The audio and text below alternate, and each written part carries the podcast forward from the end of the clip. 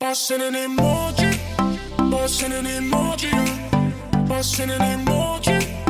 bussin' an emoji. 欢迎收听《g e e k a r 叨不叨》，本节目由一直坚持给我们打赏的各位小伙伴们赞助播出。大家好，我是上一期不在、上上一期也不在的刘能叔叔。大家好，我是大姚。大家好，我是李啊 明阳。我们终于集齐了两个小伙伴，然后可以坐在一起开车了。嗯这件事情让我非常开心，嗯因为大家也都知道，我们上一周有很特殊的情况，就是我们的各位小伙伴基本上都天南海北的都，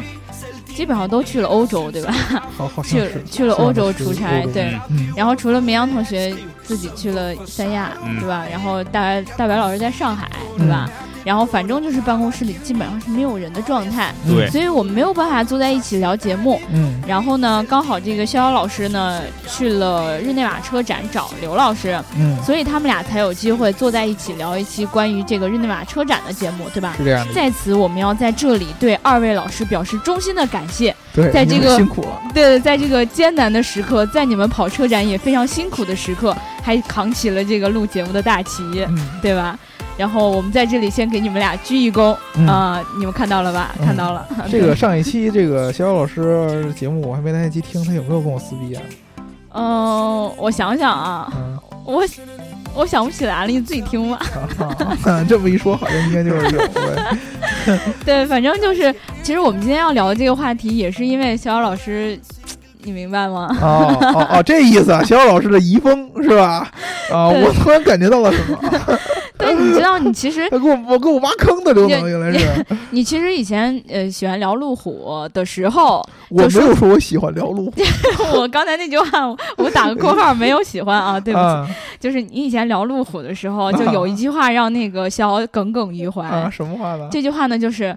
你喜欢路虎，啊你就应该喜欢它爱坏，嗯，它坏就是它的个性。 对 呀，对呀，这句话，我跟你说，你现在逍遥老师要再听到这期节目，肯定又气得火冒三丈呀。你先别 解释，对我先跟你说他为什么气得火冒三丈，因为为什么他呀一直已经不止一次跟我提到这个问题了，就、啊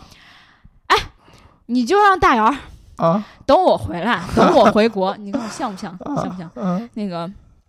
我就带着他嗯上机场高速上，嗯，就在他上班的时候，嗯让他开着路虎啊，坏在那机场机场高速 上，我让他自己感受一下这个坏是好还是不好，啊，让他体验体验这个个性是啥感 觉。不是因为这个意思啊， 我就是我嗯，没有那么喜欢路虎，哎对吧？因为我觉得其实路虎在中国的品牌形象挺土的，哎，对吧？但是如果说你是一个路虎的一个很硬核的一个粉丝，嗯，那么你就应该去包容路虎这种感觉，那因为任何一个人都不能做到完美。嗯对吧？你你绵阳，你你你有没有感觉？你找一个欧洲，找一个，比如说、呃买一个手机也好，买一个电子产品，嗯，甚至于你像我们平常找男女朋友，嗯你能找着一个完全完美的东西吗？你们姑娘，嗯如果有一个男的去特别特别完美的要求你，我又要求你胸也大、嗯腿也长，是吧？嗯然后身材又好，然后又会居家做饭，这是不可能的。我有一句妈卖批要讲，嗯、对我就会对这个人说一啊，句对妈吧卖？批，对吧？？对吧？就就就这意思，就是任何一个姑娘，她身上的一些缺陷，才是这个姑娘吸引人的地方。嗯。咱们注意这个逻辑关系，就如何从路虎到 姑娘这，就这一串儿啊，你就你就这在这个 听这个是啊一样的，就是如果你对一个东西产生了感情，那么往往这个东西最吸引人的地方是它与众不同的地方。这些与众不同的地方，很可能在某些人眼中是缺点，但是在你心中就是一个，你你你变着法儿的，你都会觉得特别喜欢它的一种东你西。等一下，让我让我转换一下啊。比如说，一个女孩儿喜欢一个男孩儿，然后是因为他短，他细。哎呦我天哪，你们真是这个是严格意义上的功能性缺陷，对吧？ 对吧？对吧？对吧？开车是不是太快？对不起啊， 哎，也没准儿啊，真的没准儿啊。你看，我也听说过这 样的，哎，这个我还没听说过呃，你没听说过是吧？呃有有有那种也专没门体会。也没 好体那种会尺。寸小的，你知道吗？然后这这一期你就不要让你妈妈听了。对，就是原先会会会有什么这个不好的经历，之后呢，他就会知道了什么叫这个够用就好，对吧？那是是这样啊 ，是是这样呃，那反正那那个呃，肖老师，反正他这一段儿给你强行的解释了一通，啊然后希望你的呃当然你可能也不会满意了，但是肯定有朝一日你是要带着大姚去体验一下这个是路虎的。嗯我我我这个意思，就是说，你比如说，如果世界上能给出一个特别特别完美的车，嗯那这个车符合了太多人的需要。比如说啊，如果说我喜欢一个品牌，嗯我怎么能够体现出我是这个品牌的核心的粉丝？嗯就是我对这个车的喜欢要比别人对这个车的喜欢要多一些，嗯，或者我对这个车的理解要比别人对这个车的理解也要多一些。嗯我知道它啥时候会坏是吗？哎，这也算对，这这这就是算。然后如果说这个车特别完美嗯啊，我们家呃我我我我姥姥也喜欢，我爸也喜欢，我妈也喜欢，哼，都嗯那觉得这是车不太存好。在的。对，第一这种从理论上是不存在的，对第嗯二就是如果这车真的有了，那你觉得这个世界还有什么意思？没有，对呀、你没有还加机油的那种快 乐，对呀、没有突然那个车坏掉之后停对呀在那里的尴尬。啊，对呀、对这种这种这种东西，你要分两面来看如。果我真喜欢这种东西，那还挺尴尬哎的。真的就是你你你会觉得这个这一瞬间还比较烦，但是你反过来想，这就是我它掌握了品一牌，项技能，对，这是它品牌魅力的那一个部分。呃我会换轮胎了。呃，对是吧对对，你比如说烧机油，嗯，你我现会在加让机油了，你会吗？真正让有一天大众车主他不烧烧机油了，我感觉我自己不不特别了。对 是吧，啊对啊对啊，听你们俩说话这逻辑，我现在特想造一辆车，就浑身上下全是 毛病，我也是。是吧？好多车都是这样啊，这就开开轮轮胎这个没气儿了，好多再车都开是开这样。啊机油漏了，所以前面这一段儿大家就是听一听就好了啊，这主要是为了强扭这个逍遥老师的思对维。对对，其他人千万不要被洗脑，对千万不要被洗脑。对吧对对对，然后我们因为有两期节目都缺席了，所以我们一共有三期节目的评论都没有念过。嗯然后今天呢，我打算在前面先念一个上上一期的评论啊，因为上一期没啥评论， 嗯然后那个。上上上一期的评论，我们嗯留在最后念，因为呃，就是我发现我跟大姚两个人录的那一期节目吧，大家对于这个大姚营销课非常的喜爱，是吧留下了非常非常多的好的评论，所以是吧我觉得一定要在节目的最后给大家念一下，对吧嗯啊？你们都喜欢上营销课是吧？对，啊奇怪啊你吧这？种感觉就让我呃把自己想成了机场中那个视频当中经常出现那样的人。啥成功的哲理是什么？就是要会讲 话。对，sell me this pen，是 吧？都都有那种，对，每天没太听懂你们在讲什么。这这个你看，缺席好几堂课就不行吧？节奏跟不上。补啊对，一下营养跟不上，要多喝营养快线。嗯对你这这个时候就应该插一个营养白老快师线的常广说了，告。冷启动有问题， 知这道个吧营？养快线，这个让我感觉到有点领会到点意思 了啊。其实没 这意思。啊其实没你有接着意思聊吧，你接着啊，聊，你接着聊，你接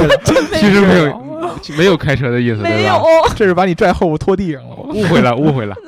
给你平反。呃，对对对，这个。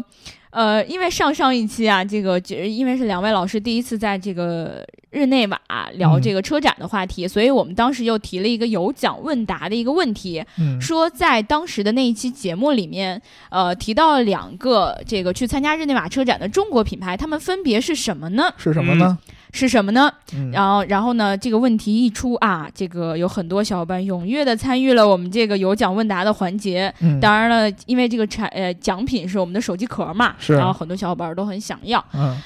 呃，其中有一个小伙伴的评论呢，引起了我的注意。我嗯觉得在揭晓这个获奖的小伙伴之前呢，一定要先念一下他的评论。哦，嗯这个叫做大鱼的小伙伴儿，他说：“泰格鲁斯通风，嗯别急，泰格鲁七通风。嗯首先呢，我后面的我先不念了啊。泰格鲁七通风是什么东西？嗯泰格鲁斯腾风，嗯对吧？嗯然后另外一个品牌呢是这个正道，嗯对吧？但是绝对不是这个泰格鲁七通通风。嗯好吧，我刚才念的差点就咬舌头了，好吧。然后另外是什么叔叔，我要丝袜之类，这是绝对不可能的啊！因为就是叔叔一般不穿丝袜。对，就首先答案都答错了，丝袜就更没可能了。呃，你要是想要丝袜的话，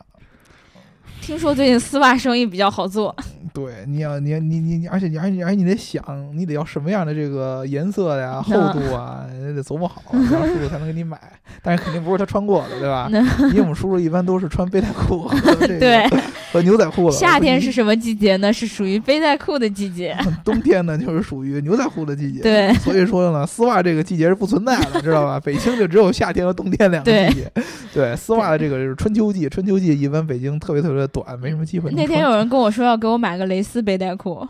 我蕾都吓丝死了。背带裤想象不到、啊。我也是，对，然后首先我我还是在这儿说一下啊，嗯就是不知道泰克鲁斯腾风智人，就是嗯智人他出的那辆车啊，对，然后包括这个正道集团的这个小伙伴嗯呢，一定要上我们的官网三 w 点 geekcar 点 com，或者说我们的微信公众号嗯 geekcar 去看我们在日内瓦车展期间发过的文章。是这样，对？吧？然后也有我们可能以前就日内瓦车展之前也发过一些嗯类似的、相关的文章，不是类似的文章啊。然后就讲过这个泰克鲁斯腾风它到底是什么，嗯正道到底是什么，大家一定要去多学习啊。然后就是嗯平时听我们的节目可能会听到很多陌生的名词，嗯但是看我们聊得很爽。嗯，这个如果你很好奇的话，记得一定要多去我们的官网或者是微信公众号补课，因为我们在文章里面一般会进行一个比较详细的描述，对吧？对，然后我们节目里面呢，嗯，如果他们愿意给我们充值的话呢，我们愿意花十期的时间来给他们讲一堂课，对是。吧？对但是我们一直等不到这样的小伙伴对，。嗯你想让我聊什么都可以，对吧？然后呢，我们评论先念到这儿。然后上一期呢，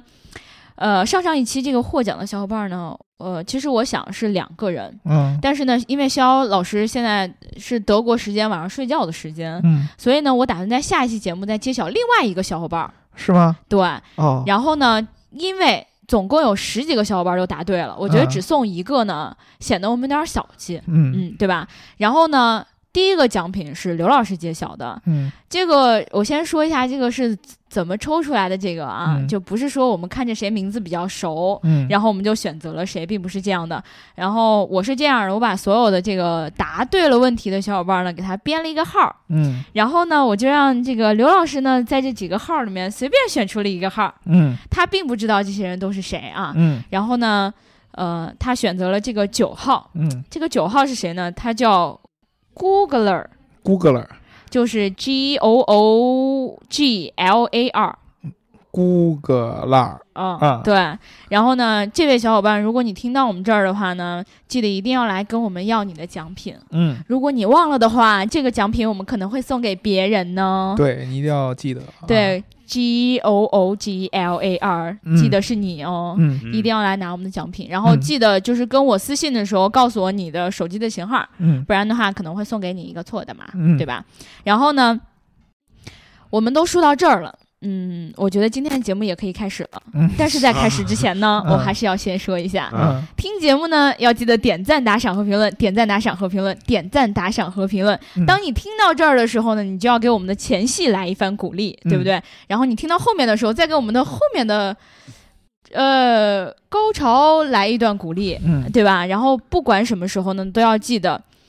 听节目给我们一个反馈。对，然后呢，转发也是很重要的，对吧？给我们一个爱的赞和转发，相信你们很久没有听到我这样说话了，很想对念我，对，爽完了要给一个反馈。现在都流行这个零投诉的服务，对不对？对啊，所以说呢，你没有这个反馈，我们就不知道你满意不满意。对吧嗯没错，没，错，就是我看到其他平台有小伙伴问我们点个赞有什么意义呢？嗯你们不知道，点赞对于我们来说特别重要，可以让我们知道你到底喜不喜欢这一期节目嗯，，对，你有没有听这一期节目？对，你觉得这一期节目好不好听，好不好玩儿，对吧？其对实对都是对我们的一种正向的一种鼓励，对，因对为我因为我们看不到你们，我们只能看到一些数字，比如说这一期收听量是多少，嗯对对吧？然后你是什么时候收听的？但是我们不知道到底是谁听了这期节目，或者谁觉得这期节目比较好玩儿，是对吧？所以看到你的名字，对我们来说很好玩儿。对，如果说你对吧觉得点赞无法体现出你对我们节目的喜爱，你发点果照之类的也可以，对 吧？对我们也不介 意。对，我让我认更清晰的认识你。说点赞认识不了我，对吧？那你发裸照可以，我认识可你以对吧？可哎，以，完全的 记住你。可以，嗯，对，有肌肉比较好。哎，哎，嗯，刘总的喜好都让你们知道了。对，然后嗯，我们今天这一期呢，刚才也说了，是因为这个逍遥老师，呃，对吧？还是想要跟大家接着探讨探讨关于这些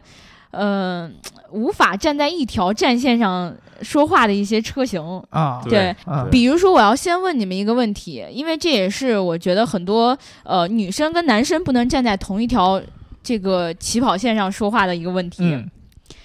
你们是不是所有的男生都特别特别喜欢越野，特别特别喜欢越野车，并不，并并不并不，而且极其的，我个人还是也不能说反感吧，我个人是比较无法理解，尤其是在城市当中生活的越野爱好者。我能理解你，因为我知道你以前就不喜欢 SUV，嗯，对吧？但是，嗯，那就算我接受你的答案吧。嗯，梅阳你呢？其实我认为这个问题本本身它就是一个很好回答，绝对不可能就是所有男人他都喜欢一种车型。对我也不是特别喜欢 SUV 和越野车，你的回答每次都让我很尴尬，为什么总要挑我问题的毛病呢？我的嗯问题没有毛病，因为其实，在很多女生的眼里，嗯，就是就都觉得你男生为什么每天都要打游戏嘞？ 这个就是女生版的直男癌。这就相当于女生觉得男生都喜欢穿运动鞋 一样。难道不是吗？ 你看我什么时候穿过运动鞋？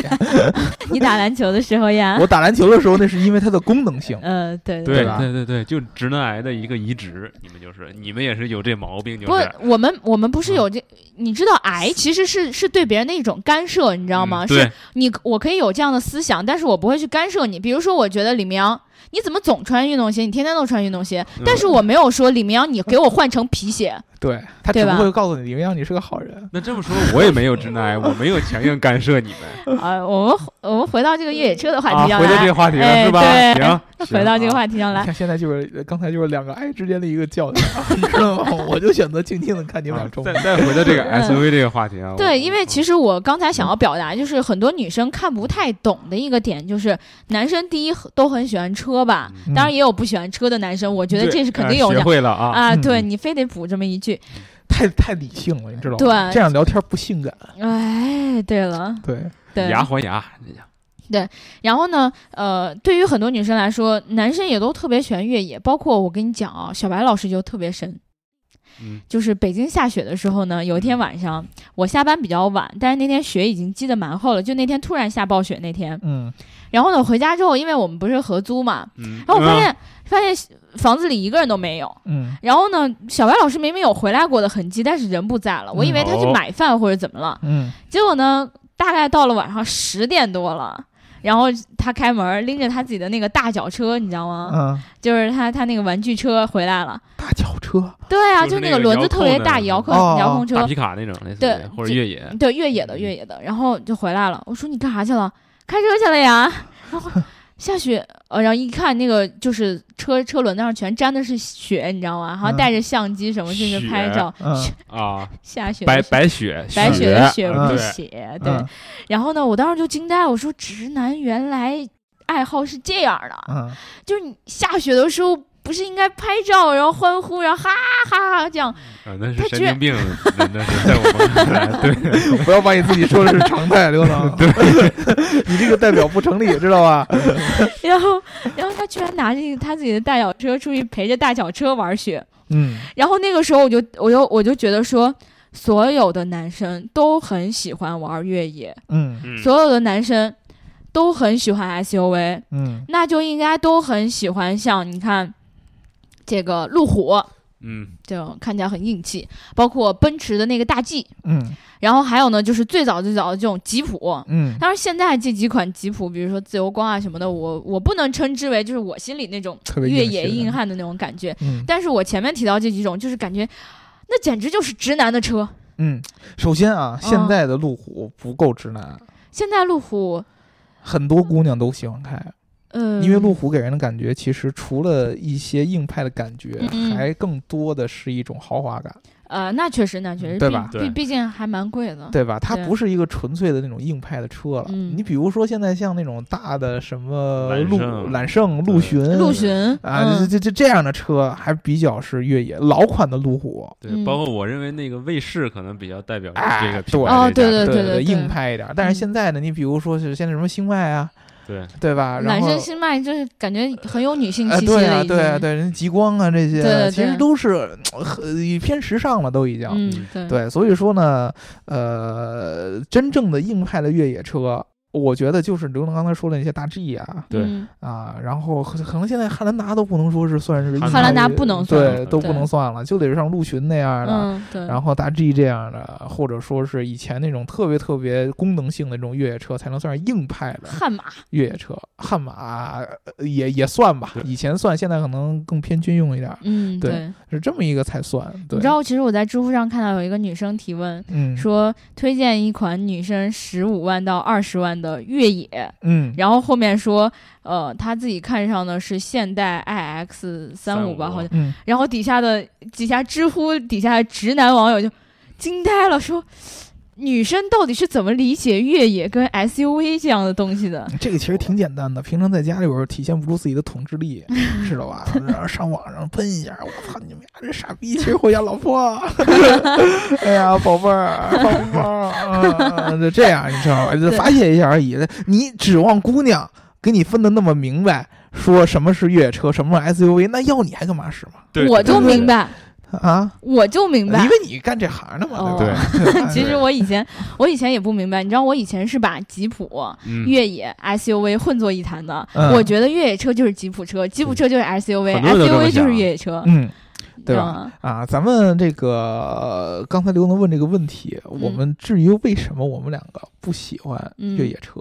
之前节目之前有一个交流，对吧？对，咱们后续聊今天节目话题的时候，应该到时候我们会有所具体的阐述。嗯，对对吧？然后刘能刚才谈谈了我们要聊这个，呃，越野车是一个今天聊的一个方向。对，那么具体越野车的一个最早的一个起源，就要刘嗯鼻能祖，鼻祖，对，嗯就要要说到刘能刚才说的那个吉普。对对对对对，其实在，在在在咱们这个年龄段，应该差不多的，就是我们小时候，对对对吉普是一个车型，对对对，对吧？对对看到对，什么车就是吉普，找到年代感了，啊嗯，对对对对找到对组织和队伍了，对吧？吉普是一个车型，就是你你小时候看的不是说吉普现在吉普现在是一个品牌，哎对，对你以前觉得吉普就是一类车型，好像在 SUV 这个这个称呼诞生以前，那样的车都叫吉普。对，然后吉对普车，而且好多车基本上都刷成绿色，就军车才用吉普啊，对吧？然后你看什么这个警匪片儿，我记得那会儿特别的《重案 六组》，对对对对对吧对，就是就是它，对，里边那什么大大大增啊什么的，对对对，还有那个那那女的叫什么来着有？什么王火倩演的，不是季季姐，季姐，对大增和季姐出现场的时候，我感觉我老 了，你知道吗？你的中，呃我是中年人。你是中年人，啊不，你九二年，就九二的是中年。前两天去什么联合国教科文组织官方宣布，一九九二年之前的所有人已经归为中年人了。你看我这白眼儿都翻到哪儿去了？一九九二年之前的你还不算啊，你是一九九二年之后的呀。我这一九九二年之前我是中年人，我而我特别高兴，我终于变成中年人 了。我们还是回到季节的话呃题。对对对对对对对，对，他们开的这个呃切诺基，嗯，哎，对，对吧？然后我们管这个切诺基叫吉普车。嗯，对，，那会儿觉得切诺基是个品牌，然后吉普车是个车型。嗯，对，但是其实是应该切诺基是个车型，吉普是个品牌。对，对吧？所以说那会儿有一个特别特别特别这个根深蒂固的一个认识，就是所有的啊、类似于现在 SUV 那样的这个车对，啊，然后有一点越野感的，还是四驱的，都叫吉普车对嗯，啊。那会儿不管高是北高京大大的必须都是吉普车。对，对不管是北京的那些小吉普，嗯，那会儿有叫什么二二零二。对对吧？就是经常涂成绿色的那种嗯二零二对那种，也也叫吉普。然后在这个平常这个大部分民用比较多的切诺基，嗯也对是叫吉普车。对，为什么是这么一件事儿？就因为确实这个吉普，这个 G 勾 E E P 嗯，啊，这个现在是服装品牌是吧？也是，对也是服装品嗯牌，他也做对服装的，对这个这个这这个这个单词，它确实是象征着这么一个车型的一个嗯没错呃没错嗯鼻祖或者对说是一个发展你们忽然还让我想起好多事情啊，呃啊还有服装是吧？吉吉普，啊，对对对对对，林良呃明阳现在把他的裤缩在裤子的裤腰带，突然一下站起来，然后把衣服撩起来，然后裤腰带露出来，我吓一跳，我这是是皮闭眼带的睛我对啊因为因为 就是当我以为初你要买的脱时候裤呢，子，对，就是内冲裤这个的品牌买内裤的那个腰带上面写着勾 EP，然 后背后是那个 CK 是吧？还有一个吉普车的图案，一个车嗯头，嗯对对对，啊就行这七个金器格栅嘛。啊嗯，可能对刚才回到刚才话题，可能刚才大家已经听到，就是绵羊太激动站起来，那个话筒声音都小了。大家听到这一段，不要不要太在意、啊。呃对啊，没有没有，发生什么意外啊，呃因为现在太很正常因。为他去脱裤子去了，啊对啊吧？，嗯可怕所以说，呢，我们今天跟大家聊一聊这个勾 EP，哎，没聊错，聊这个 Jeep 啊，这个以前大家都觉得 Jeep 是一个车型，但是现在 SUV 出现了以后，大家开始陆续的开始发现，哎，这个 Jeep 好像是一个品牌，对吧？然后它现在开始做 SUV 车了。那么这个品牌它的初始是什么样的呢？就是它现在是菲亚特克莱斯勒的一个品牌、没错嗯没错。啊哎，但是、所以嗯对，但是最早的时候，Jeep 其实也是一个车型。嗯，对，而且呢，它是要追溯到二战之前的美国。二战之前的美国，对，二战之前的美国，那个年代的时候，这个呃全世界还没有一种特别特别特定的一个车型叫做越野车，嗯啊，全世界都没有嗯啊。然后呢，一般的这个老百姓那会儿是买不起车的，嗯，对吧？啊，民用的车一般也都是那种轿车多一些，就对是有福点特什么 T 型车啊对什么的，对。然后就像那种马车呀，嗯改对改的那个那个东西，木板搭的车，对，然后 木板搭的车， 那叫板车。呃对，不那起那那那 那那那叫板儿车。对，然后呢，在美国，这个一战结束之后，嗯啊，二战之前，这个美国呢有有了一定的这个军队的这个意识嗯啊，就是因为战争虽然结束了，大家一战结结束之后觉得可能世界要和平了，但是呢，双方也都有这个预居感。安思危啊，小伙伴们。对，对我要吧发展一定军事力量，尤其是嗯美国。嗯，二一战主要是在欧洲打，对但对是对美国其实在这个一战之前，在大部分都是打独立战争嘛，嗯，对，对吧？他他他会他会觉得，哎呀，自己，呃，看到欧洲都打成这个样子，自己是不是也应该发展一点军事力量？嗯所以说呢，他就开始去思考，就是我应该去怎么安排这些装备。其嗯中一个很重要的东西就是我要给我的陆军装、啊备一些，哎，提供一个代步工具。嗯，一直在琢磨什么样的代步工具合适。以前呢，就在二战之前，美国的这个军队里边这些代步工具五花八门，什么都有啊，啊，什么各种各式各样那种小的装甲车。因为嗯一战的时候，装甲车已经开始有了，包括坦克的雏形都开始有了。然后呢，大部分配备的给陆军用的这个步兵用的代步工具都是自行车和摩托，嗯这个是最常见的。就是因为第一个，这个东西生产起来比较容易，嗯，啊对，，第二个，相对来说，这个车它的通过性、应用场景还是比较多的。你甭管是石子儿路，嗯，还是在这个大平坦的柏油路，都可以骑、啊。但是有一个很大的问题，就是这个车第一个不是那么耐操，对啊，你就就一自行车嘛，对，嗯你能怎么着嘛？哎对，你对骑吧着你骑着摩托车还能上山啊，什么的对这个这个不太行。通过性其实相对来说也有很大的限制，比如说在荒山遍野里边，嗯，你骑着一个摩托车，对吧？可能车子车没事儿，你就先已经被什么什么什么给干掉了，是吧？ 哎，但是我记得他们还有一个特别嗯神奇的车，就是我刚才说那板儿车，嗯其实我就是想到他们当年有一个叫车叫做肚皮车，嗯。然后就是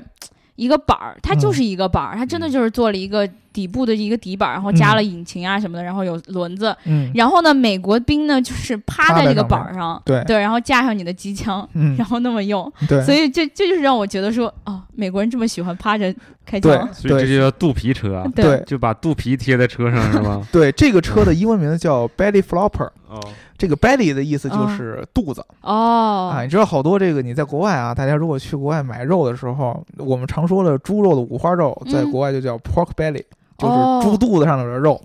B A L L Y，呃，b e l l y 哦啊哦，belly 哦啊。然后呢，flopper 的意思就是翻江倒海，belly flopper 就是让你的肚子里边翻江倒海的意思，嗯，就是这个士兵是叫龙叔了，趴在这个板儿车上边，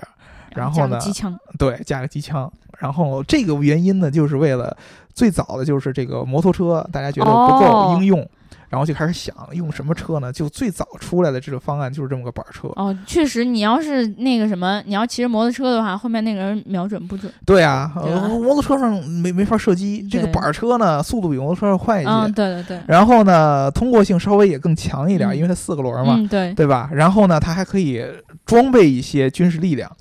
但是就是这个车有一个特别特别致命性的一个缺点，就是它的舒适性特别特别差对哪来的什么舒适性 呀？啊，就没有舒适性。说对啊白痛了，苦度特别好，对 对对，就是基本上你要在上面进行长期的驾驶和这个射击的话，妈呀，胳膊麻了。呃，不是胳膊麻，你的肋骨会出现问题。哦，也是啊，啊，对，因为你这个地方硌着，经常会硌着，然后你要万一过一些比较这个颠簸的路 段，它的悬挂基本就没有，嗯最原始的车震，对， 对是这样的，那嗯这这个身体就受不了了。对，所以说，大家迫切的就是这个美国的军方呢，需要一个这个更加优化的一个军队代步的一个解决方案，嗯交通工具的一个解决方案。然后在当时，美国汽车工业其实并不是像现在就是这个三大车企嗯啊，这个三分天下这么一个样子。当时其实美国的这个本土的这些汽车品牌有很多，其中有一个就叫这个 Bantam 嗯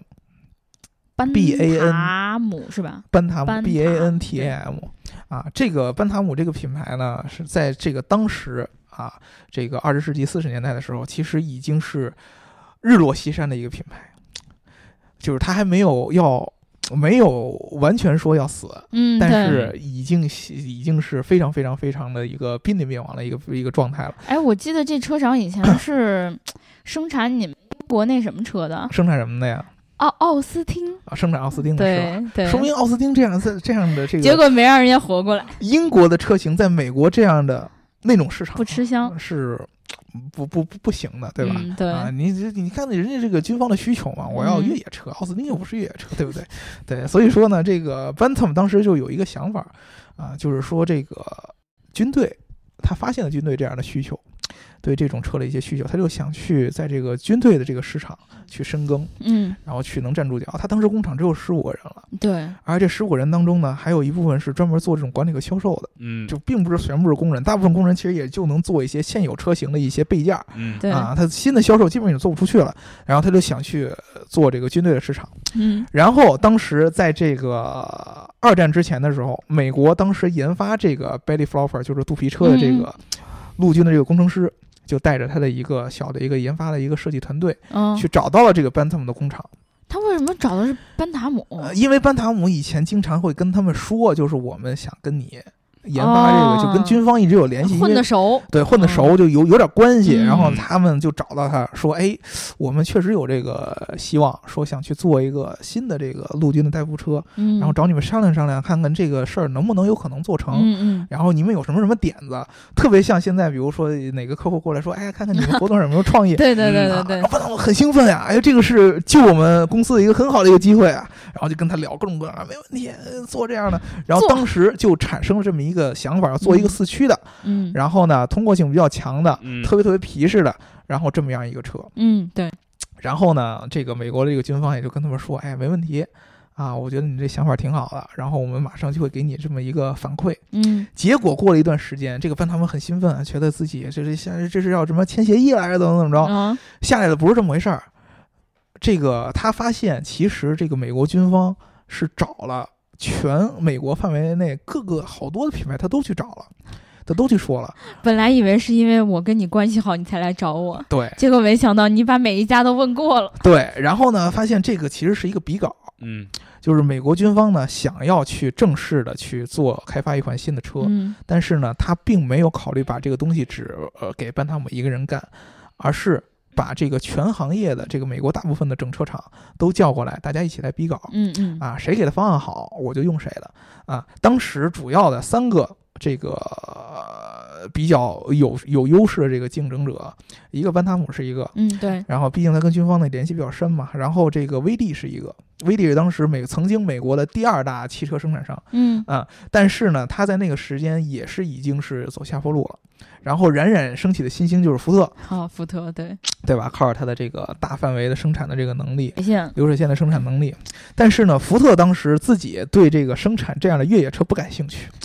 啊，我啊就是生产民用车的，你干啥对呢？对而且说，因为亨利·福特这个人本来就比较的反战，是嗯他不太希望参与战争中中这些事儿，所以对他可能对这件事儿没那么大的热情。对对，他自己自对这个军队的事儿其实不是特别感兴趣，嗯，是军方硬拉他进来。为什么呢？因为他觉得福特的生产能力非常强。你是第一大车厂啊，你跟我说你不想干，那啊嗯找谁干呢？对，对你你的生产能力很强啊，你你到时候我这个车就算原型车出来，我要想大范围的去量产它，一定需要你这样的生产线级别企业来没帮忙。错，对，所以说军方非也硬拉了进来。然后呢，这个 Bantam 就发现，本来是希望自己走作为一个关系户，嗯，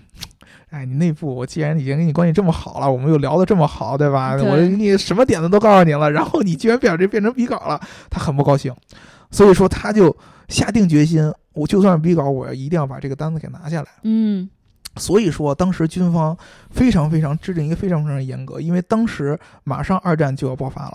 嗯，军方有一个非常非常严格的一个要求，就是我的这个车原型车必须要在七天之内，你给我一个方案。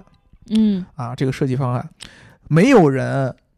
那会儿能够想象七天怎么能够把一个车的设计方案给做出来，因为你知道当时现在的整车研发时间周期是非常非常长的。对啊，啊，七天想起一个呃，就是去做一个整车的一个制造的一个一个一个算是什么呢？企划、嗯，策划的这对么一对个对，方案是非常非常复杂的。你然后画这一个车可能时间都对得很长呢，对，嗯对吧都都都时间都会很长，你还要去预估成本。对对对，对吧？所以说呢，对于这个威利和福特来说，这都是一个很大的挑战；对于 Bantam 这样一个已经只有十五个人的公司来说，更是一个很大的问题。所以说，他们就想了一个辙，嗯当时呢去找了这去这个底特律，就美国美国的汽车之乡嘛，嗯，没错，啊，去找了一个当时在这个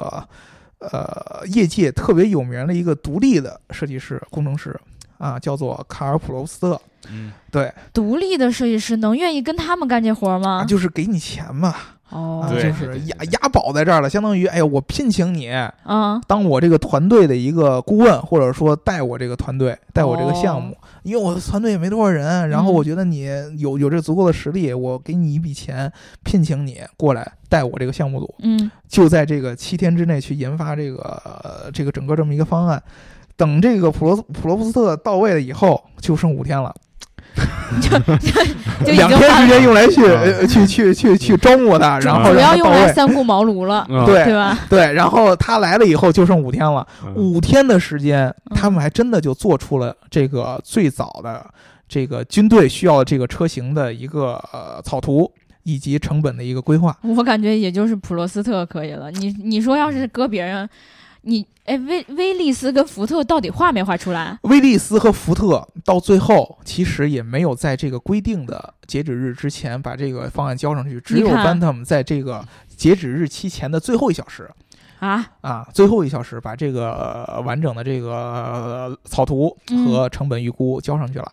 那也够厉害了。对其，实所以说这个当时其实军军方很很惊喜，就是、嗯只是虽然你们公司可能呃人少点儿，人少点儿啊，实但力是弱一点儿。对，但是他们相当于把所有精力都放在这上面了嗯，然后就说那么接下来。给你更大的一个难度，两个月不到两个月之内，嗯你要不我把原型车造出来，根据这个蓝图对，啊，当时其实是非常非常非常非常非常有困难的。当时在这个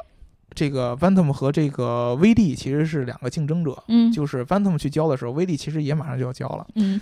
然后军方是选择了 Bantam 的方案啊，威利的方案没没没有过，然后让他在两个月之内 Bantam 把他的原型车造出来。然后底特律所有人都觉得，哎呀，你这个